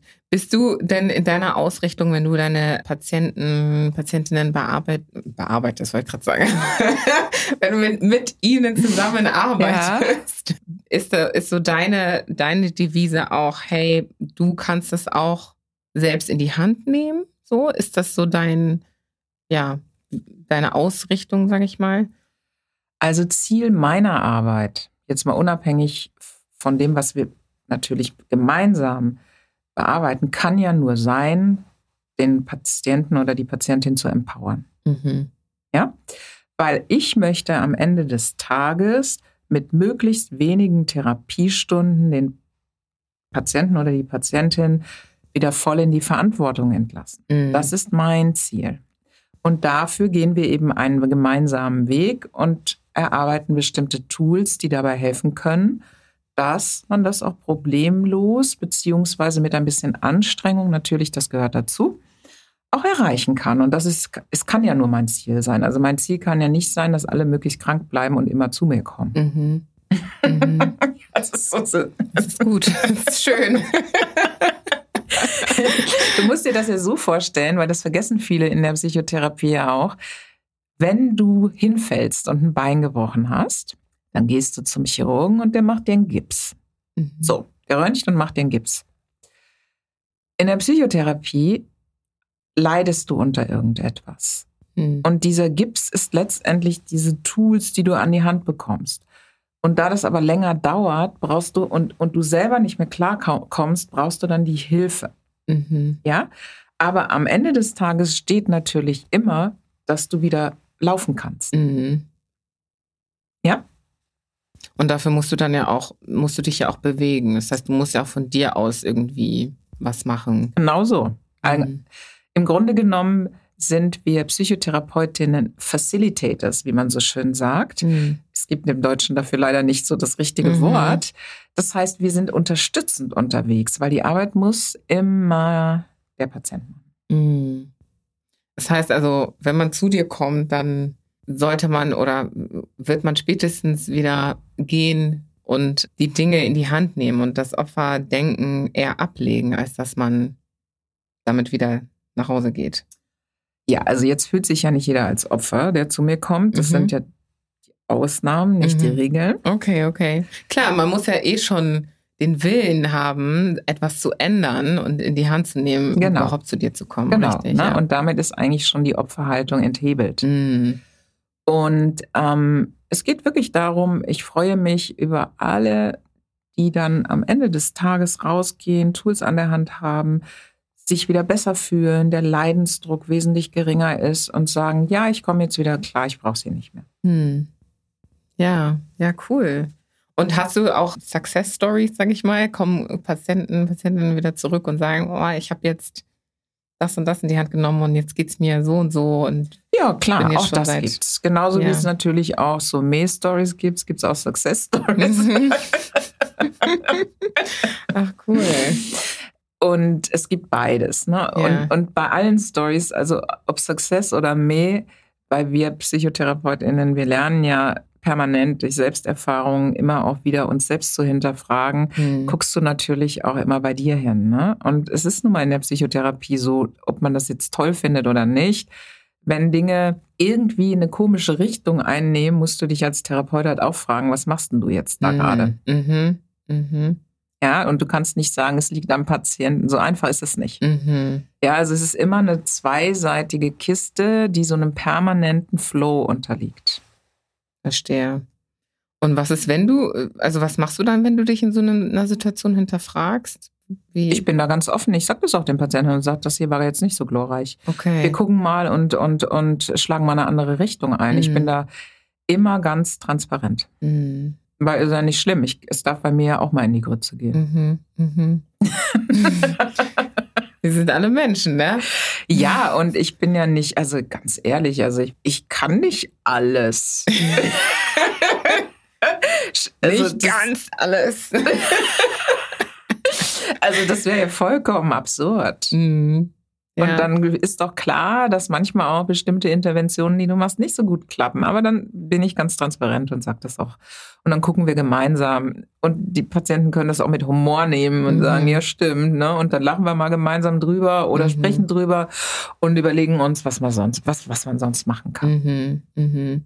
Ja, und ich finde sowas persönlich auch immer am schönsten. Ich habe ich hab ja auch einen, ich habe einen Coach, mit dem ich schon seit Jahren zusammenarbeite, der jetzt auch ein Freund, ein richtig, richtig guter Freund ist. Und was ich immer an ihm geschätzt habe, war, obwohl er so viel Erfahrung hatte und auch hat und so viele verschiedene Menschen schon gecoacht hat, hatte ich nie das Gefühl, dass er dieser perfekt über alles Bescheid wissende Mensch war, der immer eine Antwort hatte. Und ich gehe einfach zu ihm und sage, oh, ich brauche, was denkst du darüber? Dann war nie immer, ja, mach hier, mach genau das und das und das. Und dann es war, okay, was denkst du denn? Ich weiß nicht genau, vielleicht kennst du dich in dem Bereich besser aus, weil das ist gerade ein Thema, was eher Frauen angeht und er ist ein Mann. Das heißt, ne, so und darauf einzugehen und zu darzulegen und zu offenbaren, dass du einfach nur hilfst mit dem, was du bist, nämlich auch ein Mensch und deinen Tools, das ist total, also ich finde es so schön, es ist so besonders. Ja, und es ist halt auch wichtig, wirklich immer mit der nicht wissenden Haltung reinzugehen. Ich wohne ja nicht in den Köpfen meiner Patienten. Ja, ja. Das heißt, schlussendlich, ich kann natürlich irgendwelche Theorien im Hinterkopf haben, aber das heißt nicht, dass sie richtig sind. Mhm. Ja, oder auf die Person zu treffen, ne? Ja. Ja. Cool. Das heißt, das ist jetzt gerade die Arbeit, die ja, dich erfüllt, der du nachgehst. Und mm, wenn man daran interessiert ist und selbst auch ne, sich vielleicht überlegt, da mal einzusteigen in die Richtung. Was kannst du da jemandem so empfehlen? Oh ja, es ist gar nicht so einfach. Also erstmal muss man ein grundsätzliches Interesse dafür mitbringen. Das ist erstmal das Erste, weil wenn du das nicht hast, dann lässt du es am besten gleich, weil das ist anstrengend. Hm. Ja? Interesse für für psychologische, psychotherapeutische Fragen. Mhm dann muss man sich im Klaren darüber sein, dass die Ausbildung auch sehr lange ist. Also egal, ob man jetzt von der ärztlichen Seite oder von der Psychologie-Seite einsteigt. Mhm. Auch psychologische Psychotherapeuten haben nach dem Studium noch eine fünfjährige Ausbildung. Also es ist gerupst wie gedupst. Das heißt, es ist wirklich sehr lang. Mhm. Also man ist zehn Jahre letztendlich beschäftigt. Oh ja. Und es sollte eine große Freude und Interesse an menschlichen Themen sein. Mhm. Und die Bereitschaft, und das ist für mich eigentlich das Allerwichtigste, die Bereitschaft, sich selbst permanent zu hinterfragen. Mhm. Weil es nützt nichts, wenn du da so als der große allwissende Mufti sitzt mhm. und den Patienten sagst, wie sie drauf sind. Da kommst du nicht weit, sondern du musst permanent dich selbst hinterfragen und auch in der Situation gucken, was passiert hier gerade mhm. zwischen uns. Okay, das heißt also, du musst auch auf dich selbst achten und gucken, wie du, dein Körper, dein Kopf, wie auch immer deine Gedanken reagieren auf das, was gesagt wird von, von deinem Gegenüber. Ja, auf jeden Fall. Also du musst sehr auf dich selbst aufpassen und vor allem auch gucken, dass du Geschichten nicht mit nach Hause nimmst. Mhm. Also es ist auch so eine permanente, also eine permanente Selbsterfahrung. Mhm, mhm. Ja, ich muss an einen Film denken, den ich mir mal angeschaut habe vor einer Mhm. kurzen Weile. Da ging es um einen Therapeuten, der hat diese Frau, Frauen ähm, behandelt auch. Und irgendwann hat sich herausgestellt, dass er total verrückt war. Das war total krass zu sehen, wie er sie gefragt hat. Ne? Also in dieser Session stellt er ihr diese Fragen, sie antwortet und so weiter und so fort. Und er hat sie sehr bewusst in eine gewisse Richtung gelenkt. Ne? Und du hast danach irgendwann gemerkt, sie wurde total abhängig von ihm und hat dann Sachen angefangen zu denken, die er ihr in den Kopf gesetzt hatte. Mhm. Und ich meine, gut, das war ein fiktiver Film, ne? aber man denkt ja schon und man hört auch ganz oft, dass es so ist bei Psychologen, dass die ja selber so ein bisschen verrückt sind oder verrückt werden in ihrem in dem Prozess, weil sie sich halt mit dieser krassen Psyche auseinandersetzen und ja auch in diese tiefsten Gefühle der Menschen Einblicke bekommen, ne? Und natürlich dann auch bei einem selbst was getriggert werden kann. Und wenn man sich dann nicht hinterfragt und guckt, okay, warum reagiere ich jetzt so? Oder manchmal sind es ja auch, was weiß ich, was für Gefühle, romantische Gefühle oder neg- also man sagt doch, es gibt keine negativen Gefühle, aber ne, also vielleicht entwickelt sich Wut, Ärger und so, hast du ja auch schon gesagt. Mhm. Mhm. Das zu hinterfragen, das ist ja super wichtig bei sowas, sehr etwas, was man sehr leicht manipulativ einsetzen kann. Ja, nicht nur das, sondern das, was viele nicht wissen, das, was man auch sehr leicht übersehen kann. Mhm. Und das, wenn du es übersiehst, dass so ein bestimmter Affekt, also so ein starker Affekt bei dir selbst plötzlich auftritt oder du es nicht thematisierst, das hat ja auch einen Einfluss auf das gesamte Gespräch. Mhm. Ja, Dann ist so ein Elephant in the room. genau, Mhm. genau. Ne? Und es ist wichtig, das wirklich gut auf dem Schirm zu haben. Mhm. Das heißt, du, du sprichst den Elefanten dann auch aus und sagst, hey, Ja. bei mir ist gerade das Ja. und das hochgekommen und so. Ja. Ja. Hast du dann nicht Angst, dass, dass die Leute abschreckt? Nein. Hm. Und selbst wenn. Wir sind ja dort, um Therapie zu machen. Und Therapie ist nach meinem Verständnis kein Kuschelkurs, Mhm. sondern Therapie ist letztendlich ja auch die Konfrontation mit dem, was ist. Und die Konfrontation mit dem, was ist, kann sehr schmerzhaft sein. Mhm. Mhm. Mhm. Und das auch für den Therapeuten, die Therapeutin. Genau. Und deshalb grundsätzlich meine Haltung ist, Dinge offen auszusprechen. Und ja, selbstverständlich, das kann zu Konflikten im therapeutischen Prozess führen, aber auch das kannst du wieder besprechen. Und meistens sind ja die Konflikte, die sich im therapeutischen Prozess abbilden, auch die Konflikte, die die PatientInnen im Alltag haben. Mhm. Mhm. Mhm. Ja. Und das ist wiederum dann wertvoll, um eben zu besprechen, wie kann ich anders damit umgehen. Mhm. Nur wenn der Konflikt gar nicht auftritt, ob es jetzt ein äußerer oder ein innerer Konflikt ist, habe ich ja nichts zum Besprechen. Mhm. Und ich kann mich natürlich mit den Patientinnen ins Gefühlsvermeidungsboot setzen und denen schön äh, 50 Minuten Gefühlsvermeidung machen. Nur das nützt weder mir noch denen. Ja, ja. Ja. Ja, und das ist am Ende ja auch irgendwie, denke ich gerade, eine Art Übung für das wahre Leben da draußen. Ja, ne? ja, Mhm. genau, ne? Weil du, du bist der Spiegel. Mhm. Du bist der Facilitator und der Spiegel. Du musst dann ja aber auch irgendwie ein Outlet haben, so für, für dich selbst als Therapeutin, weil du, es kommen ja Leute zu dir und nutzen dich teilweise als Mülleimer sozusagen für ihre Emotionen, dumpen alles auf dir und sagen, oh Gott, das ist schlimm und hier und whatever. Und du musst es ja irgendwie auch aufnehmen können. Aber das geht ja irgendwo hin, ne? Und die Frage ist dann vielleicht, wo geht das bei dir hin dann? Und das erinnert mich dann auch an, also das andere Thema, was wir auch hatten, ähm, diese Peer-Thematik, ne? So stabilize, stabilizing Peers. Oder vielleicht hast du es nochmal anders ausgesprochen, aber hat das damit zu tun auch? Ja, also es gibt so zwei Ventile bei mir, zwei wichtige Ventile. Das eine ist Bewegung. Hm. Das ist ein super Ventil für mich, um einfach kopffrei weg aus diesen Denkthemen raus.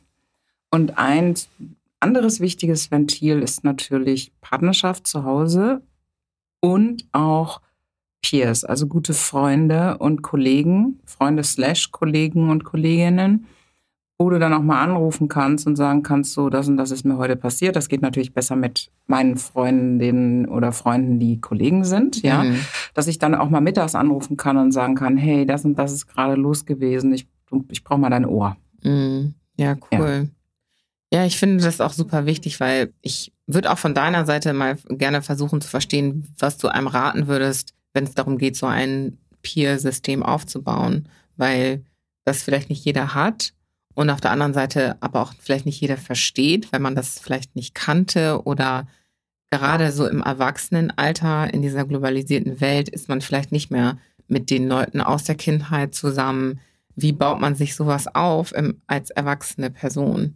Also ich glaube, es ist ein Mindset es ist ja nicht so, du hast ja vollkommen recht, ne? Man geht ja nicht, wenn man irgendwie die Stadt wechselt und irgendwo in, in den Beruf geht, gehst ja nicht hin und sagst, kommt alle zu mir, ich will eure Freundin sein. Mhm. Ja, sondern es ist schon Arbeit. Und da auch immer wieder offen sein und gucken, welche Person interessiert mich, die Person ansprechen, schauen, haben wir gemeinsame Themen, wenn ja, welche, sich abends mal verabreden oder nachmittags mal auf einen Kaffee und dann baut sich das, das ist so meine Erfahrung, so Schritt für Schritt auf. Und wichtig ist natürlich auch, es geht ja nicht um die Quantität, mhm. sondern es geht ja darum, dass du eine Handvoll, wenn überhaupt, Vertrauenspersonen hast. Und das können ja auch Geschwister sein. Das, das kann alles sein. Wichtig ist nur, dass man wirklich einen guten Draht zu den Personen hat und weiß, dass ich auch mal, wenn ich schwierige Themen habe, genauso wie der andere zu mir kommt, ich auch zu dem anderen kommen kann. War das für dich genau so oder hast du schon immer solche Peers neben dir gehabt? Also ich bin da vielleicht ein bisschen Profi, weil ich als Jüngere, also meine, meine Schwester ist halt ein Jahr älter als ich und ich war mehr auf mich alleine gestellt, weil mhm. bei mir hat man sich einfach nicht mehr so viel Mühe gegeben. Mhm und hatte schon eigentlich immer so eine beste Kindergartenfreundin, die ich übrigens noch heute einmal im Jahr sehe. Oh. Ganz lustig. Cool. Wir kennen uns seit wir drei sind und wow. ja, zwei sogar, zwei gute Freundinnen. Und hatte eigentlich immer auch in der Schule so ein, zwei, drei Leute, mit denen ich sehr engen Kontakt hatte. Und die für mich dann eher also stabilisierend waren, weil zu Hause war ich mehr mir, mir selbst überlassen. Mhm. Und das hat sich wie ein roter Faden eigentlich durch mein Leben gezogen. Nicht im Sinne von, dass ich jetzt 100 Leute habe, denen ich allen vertraue, mhm. sondern, sondern eher, dass es wirklich so eine Handvoll gewachsene Freundschaften gibt, die ich schon ja seit 30 Jahren noch länger kenne. Wow. Und was wirklich ganz schön ist, dann auch mal so vereinzelt noch Leute dazukommen. Mhm. Über die Jahre, ne, mhm. was sich so alles über die Jahre entwickelt. Und das ist was sehr Stabilisierendes. Das ist wirklich was sehr Stabilisierendes. Mhm. Ja, und weißt du, ich musste daran denken, dass mir schon so oft aufgefallen ist, dass einfach nicht jeder beziehungsfähig ist. Und die Frage ist, wie macht man sowas dann? Weißt du, also du hast gerade gesagt, du bist ein Profi. Kannst du uns ein bisschen beibringen? Wie kann man so, wie kann man das machen? Weil ich merke es halt auch im Erwachsenenalter jetzt immer wieder, ne? Es ist harte Arbeit, wie du gesagt hast. Ne? Man muss an Beziehungen arbeiten. Das ist nicht mehr wie früher, wo man einfach so irgendwie beste Freunde wurde, weil man hat jeden Tag miteinander verbracht oder war Nachbarin oder so ja, wie macht man das als Erwachsener, ohne dass es unbedingt in die romantische Richtung gehen muss und trotzdem solide und stabilisierend ist? Also ich glaube, der Schlüssel zum Schloss ist erstens mal in dem Moment im Zwischenmenschlichen, wenn ich etwas unbedingt will, wird es problematisch. Weil wenn ich mich zu etwas zwinge, dann übersehe ich etwas. Mhm.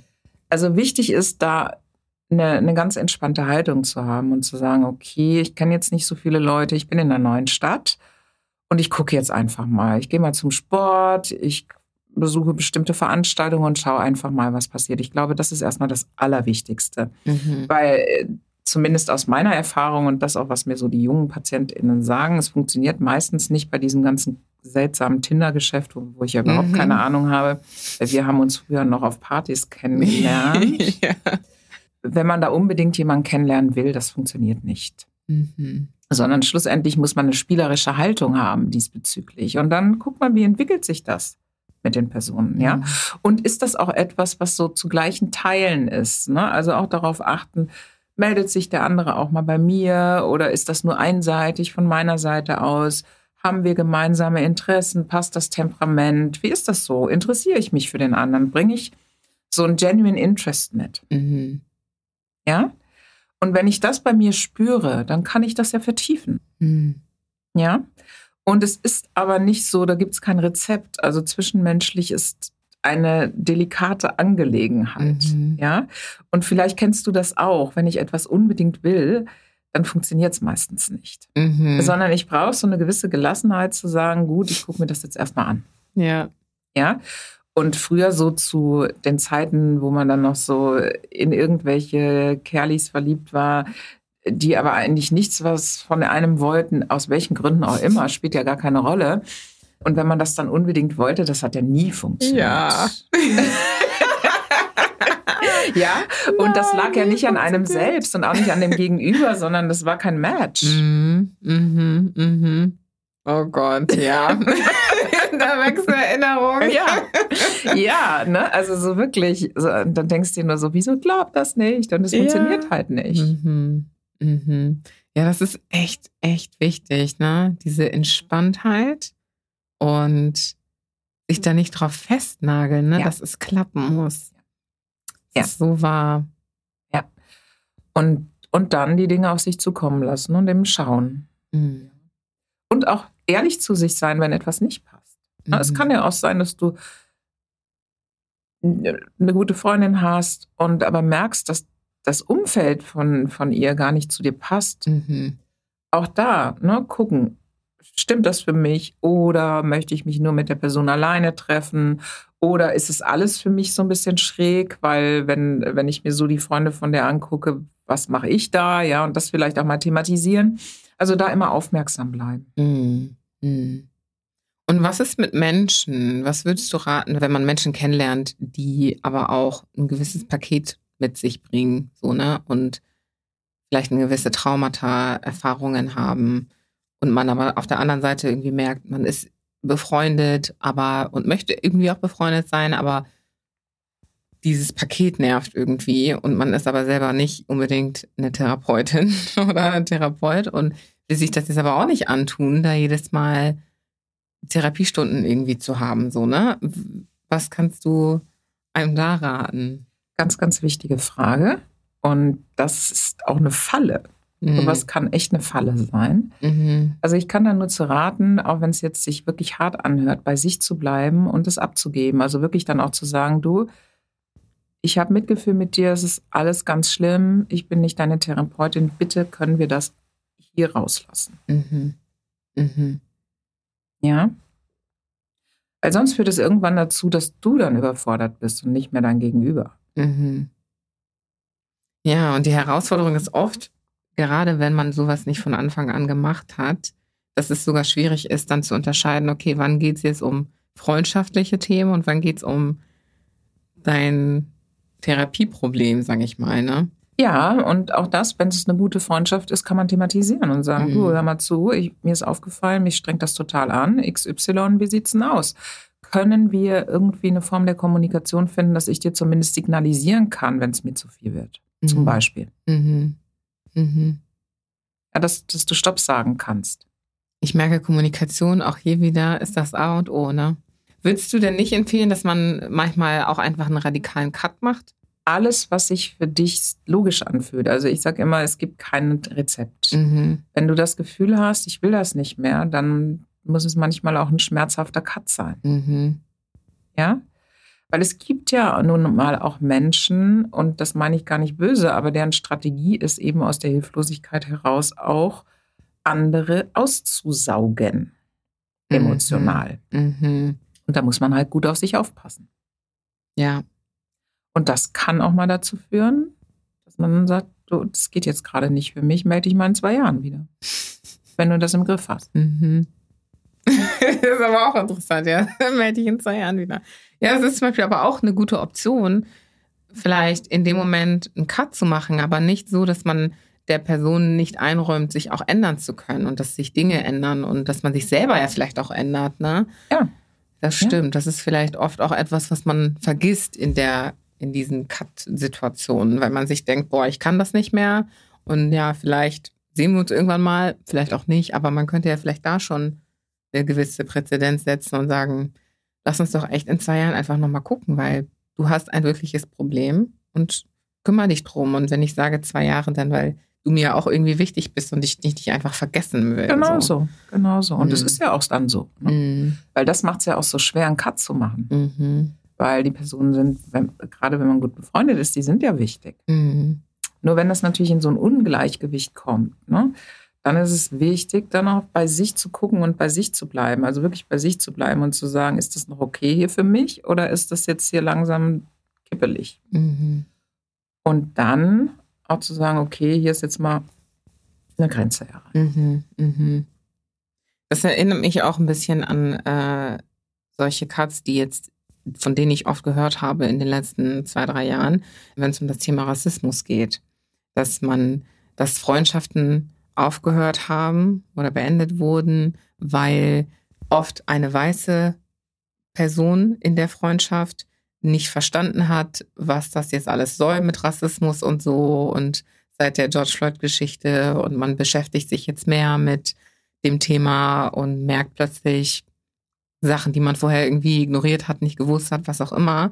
Und der weiße Counterpart versteht das irgendwie nicht und dann lösen sich Freundschaften plötzlich auf oder auch Beziehungen. Ne? Das habe ich jetzt ganz oft auch gesehen und auch gehört, was ich auch ziemlich interessant finde, weil das ja im Prinzip genau dieses Thema ist. Ne? Also welche Art von Freundschaft existierte da oder Beziehung existierte da und was ist man in der Lage zu tragen und gleichzeitig auch, wie kommuniziert man, was für einen Cut macht man, macht das Sinn, einen Cut zu machen? Würdest du das gleichsetzen mit jeglichem anderen Traumata-Thema, sag ich mal, oder ist das vielleicht ein bisschen anders, weil es dabei um Rassismus und unsere Gesellschaft und unser System und whatever else geht? Schwierige Frage. Also ich denke, man sollte vielleicht selber sich erstmal hinterfragen, warum fallen mir erst seit George Floyd Sachen auf? Mhm. da geht's schon los. Mhm. Dass ich mich frage, wieso erst jetzt? Ja? Mhm. Weil manchmal ist es ja auch so, dass wir auf bestimmten Wellen schwimmen. Und das gilt es wirklich ganz kritisch zu hinterfragen. Was ist denn da eigentlich mit mir los? Mhm. Wieso fallen mir plötzlich bei Menschen, mit denen ich gut befreundet bin, Dinge auf, die mir vorher gar nichts ausgemacht haben? Was ist denn da mit mir passiert? Mhm. Ja. Und das wirklich kritisch zu hinterfragen. Wenn ich dann zu dem Schluss komme, dass vielleicht mein Gegenüber sich im Mindset so verändert hat, dass es, keine Ahnung, mittlerweile die AfD wählt oder sonst was, dann kann ich nur sagen, go for it. Aber das ist ja nicht die Regel im Regelfall. Mhm. Ja? Sondern ich glaube, es ist wichtig, sich auch als POC in diesem Rahmen selbst zu hinterfragen, wie kommt es denn dazu, dass ich jetzt plötzlich so empfindlich bin? Mhm. Ja? Und das wirklich auch kritisch zu hinterfragen. Weil du musst dir das ja so vorstellen, das sind Menschen, mit denen verbringst du vielleicht 10 oder 20 Jahre zusammen und hast eine gute Zeit gehabt. Und dann sagen die vielleicht irgendeinen Nebensatz, wobei sie sich überhaupt nichts denken. Und dann hinterfragst du die Freundschaft. Also das ist irgendwie auch so ein bisschen drüber. Mhm. Ja. Und das ist etwas, was ich so grundsätzlich in diesem ganzen Rassismus-Thema sehe, dass die kritische, das eigene kritische Hinterfragen, das fehlt mir da so. Mhm sondern es werden Allgemeinplätze und gesellschaftliche Dinge und dies und das benannt. Aber mal kritisch zu hinterfragen, was ist wirklich der Grund, was macht es mit mir und warum halte ich dieses Gefühl kaum aus und muss deshalb das Gefühl nach außen geben. Mhm. Dieses Gefühl der Unzufriedenheit und so weiter. Ja? Und du merkst schon, ich bin da sehr, sehr, sehr, sehr, sehr kritisch bei diesem ganzen Thema. Und nochmal, habe auch Ausgrenzungserfahrungen. Aber ich nenne es bewusst Ausgrenzungserfahrung. Ich mag auch das Wort Mobbing nicht. Das hat auch so ein Opferding. Mhm. Ja, weil ja, die Welt ist so, wir werden ausgegrenzt. Aber das betrifft nicht nur POC. Mhm. Menschen sind nicht gerecht. Mhm. Es ist so. Mhm. Es ist einfach so. Und deshalb echt wirklich, wirklich, wirklich nochmal sich selbst auch kritisch hinterfragen. Und wenn ich dann zu dem Schluss komme, ja, ich möchte mit den Personen nichts mehr zu tun haben, dann go for it. Nur einfach so wegen George Floyd. Ich kenne George Floyd nicht. Mhm. ja. Mhm. Und ich bin nicht, ich bin keine US-Amerikanerin. Ich bin völlig anders aufgewachsen. Mhm. Und mich dann so gemein zu machen mit allem, natürlich war das eine schlimme Geschichte, nur ich kann es ja nicht eins zu eins übertragen. Mhm. Weißt du? Da habe ich ein Problem mit. Mhm. Weil ich finde, da fehlt oft die intellektuelle Differenzierung. Mhm. Ja, und der Fokus liegt eben auch oft nicht auf der intellektuellen Differenzierung, sondern auf der Emotionalisierung. Ja. Ne? ja. Und wenn es emotional wird, ist natürlich auch Schluss mit wirklich einer, ja, wie soll ich sagen, einer differenzierten Betrachtung. Und mhm. das ist mhm. ja auch verständlich. Mhm. Nur ich muss halt wissen, wo ich navigiere. Wenn ich das weiß, kann ich auch anders damit umgehen. Mhm. Ja, man kann sagen, ja, ich bin jetzt gerade emotional. Mhm. Und ich kann da gerade jetzt nicht so gut drüber nachdenken. Ist vollkommen okay. Nur dann Parolen eine nach der anderen und Ungerechtigkeit und Schnicki und Schnacki. Wow. Ich, also ich muss auch an meine eigene Reise denken in dieser ganzen äh, Veränderung in den letzten drei, vier Jahren. Dass ich selbst auch, ich hatte, als ich es, das mit George Floyd und diesen ganzen Bewegungen weltweit mit Black Lives Matter Marschen und so, das hat mich auch extrem mitgenommen. Das ist ja auch der Grund, weswegen ich mit Afrikaner gestartet habe, beziehungsweise überhaupt erstmal darüber angefangen habe nachzudenken. Und als es so in mir wirkte und äh, wuchs und gedeihte, habe ich mich aber auch gefragt und ganz viele Fragen habe ich mir gestellt. Unter anderem eben auch, okay, was mache ich jetzt? Ne? Was mache ich jetzt mit dieser Information? Also es fing an mit, oh mein Gott, das ist ja alles total scheiße und warum versteht das keiner? Und wow, überall ist die ganze Welt damit bei. Was verändert sich jetzt? Was passiert? Und dann, warum spricht das niemand an? So bei mir auf der Arbeit insbesondere. Ne? Da habe ich hm. gedacht, so, ah, jetzt müssten wir doch eigentlich hier und da. Und dann gab es tatsächlich mal ein Meeting sogar intern. Das war aber dann so nicht von einer schwarzen Person geleitet, nicht von einer schwarzen Person gesagt, und die Person, die was gesagt hatte, war eine amerikanische Frau, nicht schwarz, POC, aber hat das Ganze dann irgendwie so ein bisschen deflated, also nicht in diese Black People-Richtung gebracht. Und ich dachte dann so, hä, nein, das ist our moment, was soll das und so, ne? Und diese ganzen Gedanken wuchsen dann irgendwann, gingen dann irgendwann weiter, weil ich mich auch mehr und mehr damit beschäftigt habe, mit Menschen, mit schwarzen Menschen, mit den ganzen Belangen und ich habe die verschiedensten Gefühle auch durchgemacht, ne? Von Trauer zu Wut zu, weiß ich gar nicht, teilweise auch Freude, ne? Zu sehen, wow, wir sind, da ist so eine Unity, die sich plötzlich mhm. entwickelt.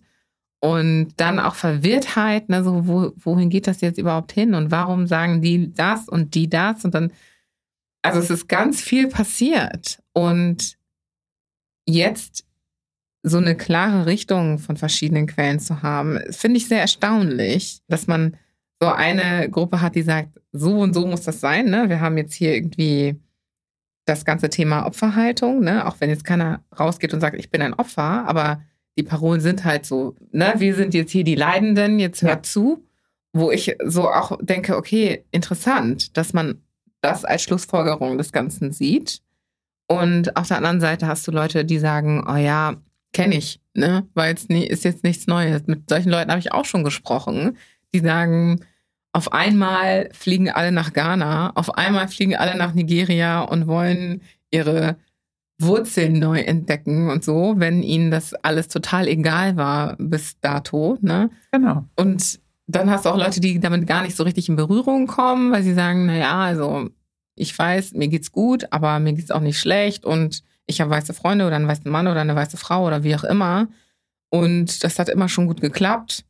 Ich sehe das Problem nicht oder ich ja. sehe mich grundsätzlich gar nicht darin so. Also es ist so interessant, diese ganzen verschiedenen Bereiche zu sehen. Und das war dann für mich so der Punkt, wo ich dachte, okay, ich muss das ein bisschen besser verstehen und mit Leuten darüber reden, mit denen ich auch wirklich darüber sprechen kann. Und so kam dann der Podcast zustande. Ne? Und es ist für mich immer wieder faszinierend, diese unterschiedlichen Pole zu sehen, ne? Also, und jeder hat da irgendwie auch seine Überzeugung drin. Und am Ende stehe ich dann meistens da und denke mir, okay, was ist das denn jetzt am Ende des Tages? Hm. Ne? Es welche ist das, was es ist. Es ist das, Ja. was es ist. Es sind unterschiedliche Meinungen und es kann emotional sein, es kann weniger emotional sein. Mhm. Wir wachsen alle unterschiedlich auf, wir gehen Mhm. unterschiedlich mit Dingen um, wir haben auch vom Resilienzlevel Unterschiede. Wir haben Unterschiede in, in der Form auch Erziehung. Wie werden in unserer Community Männer erzogen, wie Frauen? Ganz großes Thema, Mhm. ganz sensibles Thema. Mhm. Absolut. Ja, und das spielt ja ganz, ganz viel mit rein. Ja, und ich glaube, da gibt es auch nicht der Wahrheit letzten Schluss. Mhm. Nur ich finde, es sollte Raum für alle sein. Und was ich bisweilen an dieser Rassismusdiskussion vermisse, ist eben dieser Raum für alle. Ich finde es sehr polarisiert und ich mag nicht, wenn Dinge polarisieren. Mhm. Mhm. Ich mag das einfach nicht. Aber ich finde, dass das nimmt so viel Raum weg, weil wir brauchen ja die Diskussion, wir brauchen die Auseinandersetzung. Und ich finde auch, es ist wichtig und gleichzeitig finde ich einen Fokus auf eigene Ressourcen viel sinnvoller als auf das, was, wo ich ausgegrenzt werde, davon mal Mhm. ganz abgesehen. Mhm. Ja. Weil das ist blöd und das ist doof und das ist bitter. Und gleichzeitig gibt es ja so viele andere Dinge, die mein Leben ausmachen, als die Ausgrenzungserfahrung. Mhm. Ja? Mhm. Das ist ja nur ein Bruchteil dessen, was ich bin. Das ist Ja. ja nicht, ich gehe ja nicht hier raus gleich und werde ausgegrenzt. Das ist ja voll. Mhm. Why? Mhm. Warum? ja. Ja, Ja. weißt du? Und deshalb finde ich das ja auch so schön an Afrikaner, dass eben der Fokus eher auf Ressourcen ist und weniger auf, oh, ich hatte es so schwer. Mhm. Mhm.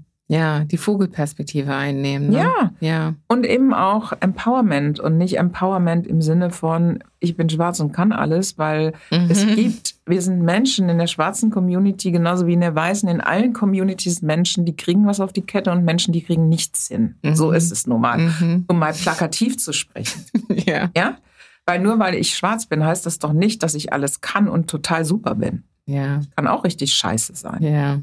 Ja. Ja, total. Total. ja. Und ich muss auch nicht jeden, nur weil er meine Hautfarbe hat, toll finden. Mhm. Oder dem zustimmen. Ja. Mhm. Ne? Und das wird auch schnell mal vergessen. Ja, nix Brothers and Sisters, nee. Sondern ich suche mir auch immer noch gerne aus, mit wem und mit wem nicht. Und das ist Ja. unabhängig von der Hautfarbe. Ja, ja, ja, Ja. ja. Ja, finde ich super spannend. Also ich bin so dankbar auch dafür, dass wir dieses Gespräch führen können, weil ich finde, genau dafür, ne, wie du gesagt hast, dafür muss es Raum geben, dass man einfach in der Lage ist, diese Dinge auch zu teilen und auch Menschen vielleicht damit ein bisschen was zum Nachdenken zu geben. Und gerade diese Fragen, die du gesagt hast, sich stellt, oder die, die du erwähnt hast, sich stellt, wie eben, was hat das mit mir gemacht? Warum reagiere ich so? Was, warum haben diese Dinge mich so verändert? Und was sagt das über mich aus? Was will ich daraus ziehen? Vielleicht auch als Konsequenz, ne?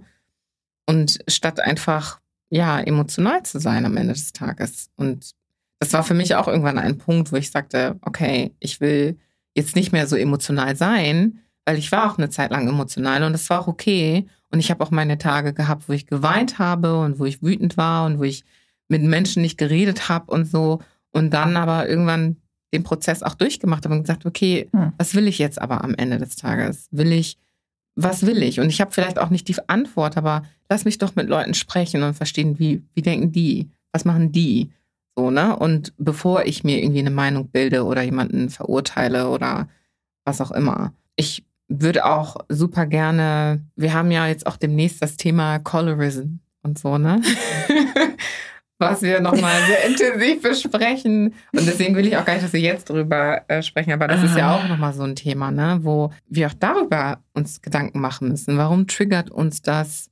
Was triggert uns? Was ist genau das Problem? Was ist das, was gelöst werden soll? Und ich will das einfach nur in den Raum stellen, so, ne? In dem ganzen Rahmen von hinter, sich hinterfragen. So. Also, das wäre etwas, was ich so jetzt gerade mitgeben möchte unseren Zuhörenden, so basierend auf dem, was du, was du vorgelegt hast. Ja, es ist sehr emotional. Mhm. Und wir werden das ja nochmal diskutieren sowieso. Und auch da gucken, was macht es mit mir und wieso, was passiert gerade mit mir, dass ich das sage, was ich sage. Mhm. Weil, also nur um das kurz anzureißen, ehrlich gesagt, bis ich diese Einladung zum Podcast hatte, war das für mich nie ein Thema. Mhm. Nie, never ever. Mhm. Weder habe ich darüber nachgedacht, noch war das in irgendeiner Form ein Thema für mich. Umso überraschter war ich, dass es da mittlerweile Publikationen dazu gibt und so weiter und dachte mir, holla, die Waldfee. Mhm.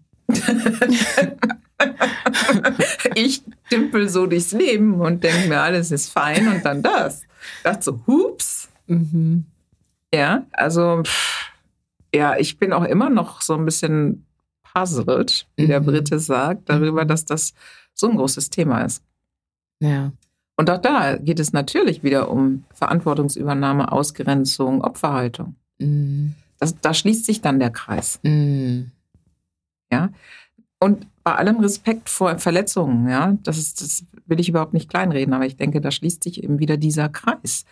Wie hinterfrage ich mich denn eigentlich? Und ich kann doch nicht da sitzen und mich benachteiligt fühlen und gleichzeitig eine helle Ehefrau haben. Was ist das denn? Da muss mhm. ich doch mal ein bisschen das Hirn einschalten mhm. und mir sagen, äh, was ist das denn jetzt gerade? Mhm. mhm. Was passiert nach mit mir? Ja? Und weißt du, was ich meine? Ja. Und ich, also ich, äh, ja. Lassen wir so stehen. Ja, lassen wir so Sprechen wir da einfach morgen drüber. Ja, wow. Vielen Dank. Also ja, so viel, so viel Stoff, über das man noch mal stundenlang weiterreden könnte. Aber ich glaube, wir haben hier schon eine ganz, ganz gute ja, Vorlage zum Nachdenken aller mindestens gelegt. Super, super wichtige Themen, die wir in unserer Community einfach auch brauchen. Gerade dieses Thema sich selbst hinterfragen, das höre ich nicht oft. Ne? Ich höre nicht oft, frag dich selber doch einfach mal, was, stell dir diese Fragen. So, und das wirklich authentisch, wirklich ehrlich mit dir selber. Und selbst abseits des Themas Rassismus ist es ja noch nicht mal etwas, was wir als Menschen oft tun, ne? Ja, so ist es, so ist es. Genau. Also, umso, umso wie viel, um wie viel weniger dann, wenn es ums Thema Rassismus geht. Ja. Ja, und das von allen Seiten, nicht nur von den Betroffenen. Ja, sicher. Und es ist ja menschlich. In dem Moment, wo es emotional wird, weil ich werde ja bei dem Thema Colorism aus anderen Gründen auch emotional. Mhm. In dem Moment verliere ich mich ja. Mhm. Ja, und bin nicht mehr bei mir selbst. Ja. Und dann wird die Diskussion schräg. Es ist einfach so. Ne? Und es ist menschlich. Mhm. Natürlich, es ist menschlich. Aber der Mensch ist nicht von Grund auf gut. Wie hast du das gesagt? Du hast es gesagt, oder? Ich habe gesagt, wir sind nicht, ja, wir sind nicht gut, wir sind nicht nett, wir sind nicht fair. Ja. So ist es nun mal. Ja. Und das hat überhaupt nichts mit Rassismus zu tun. Das ist grundsätzlich so. Ja, sind wir nicht. Auch was menschlich ist. Ja. ja. Ja, wir können alles.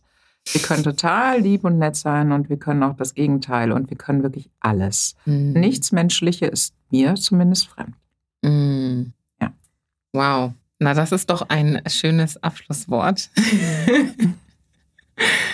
Und bevor es aber wirklich zum Abschluss kommt, stelle ich dir noch ein paar Blitzfragen. Okay. Und ja, bin gespannt auf das, was du sagst. Arm oder reich? Dazwischen. Brav oder unanständig? Unanständig.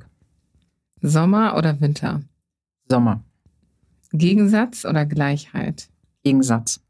Halbwissen oder Halbwahrheit? Beides doof. Afrikanerin oder Deutsche? Beides.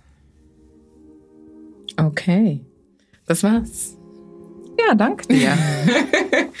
danke dir. Vielen, vielen Dank. So viel oh, Jams. Ich sage immer sehr gerne dieses Wort. Ich weiß gar nicht, was das Deutsche ist, aber so viele wunderbare Jams.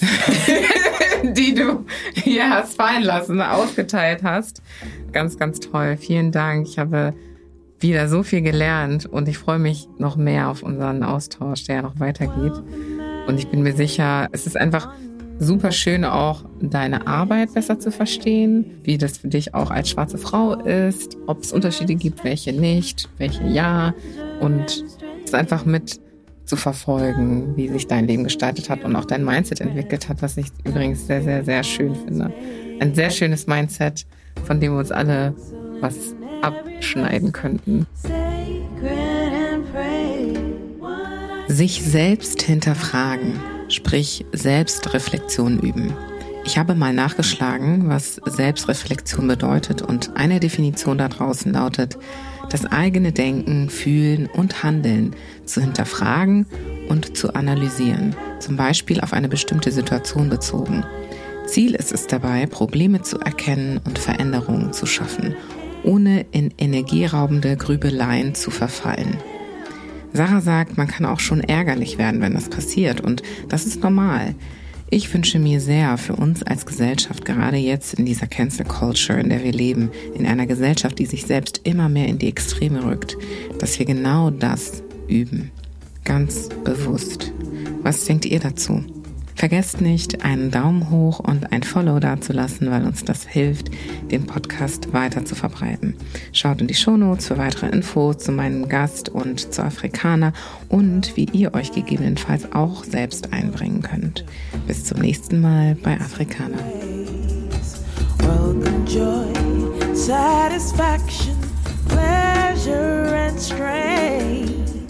Welcome, essence, beauty, presence. time, spirit, form, and space. Welcome excellence and every blessing, sacred.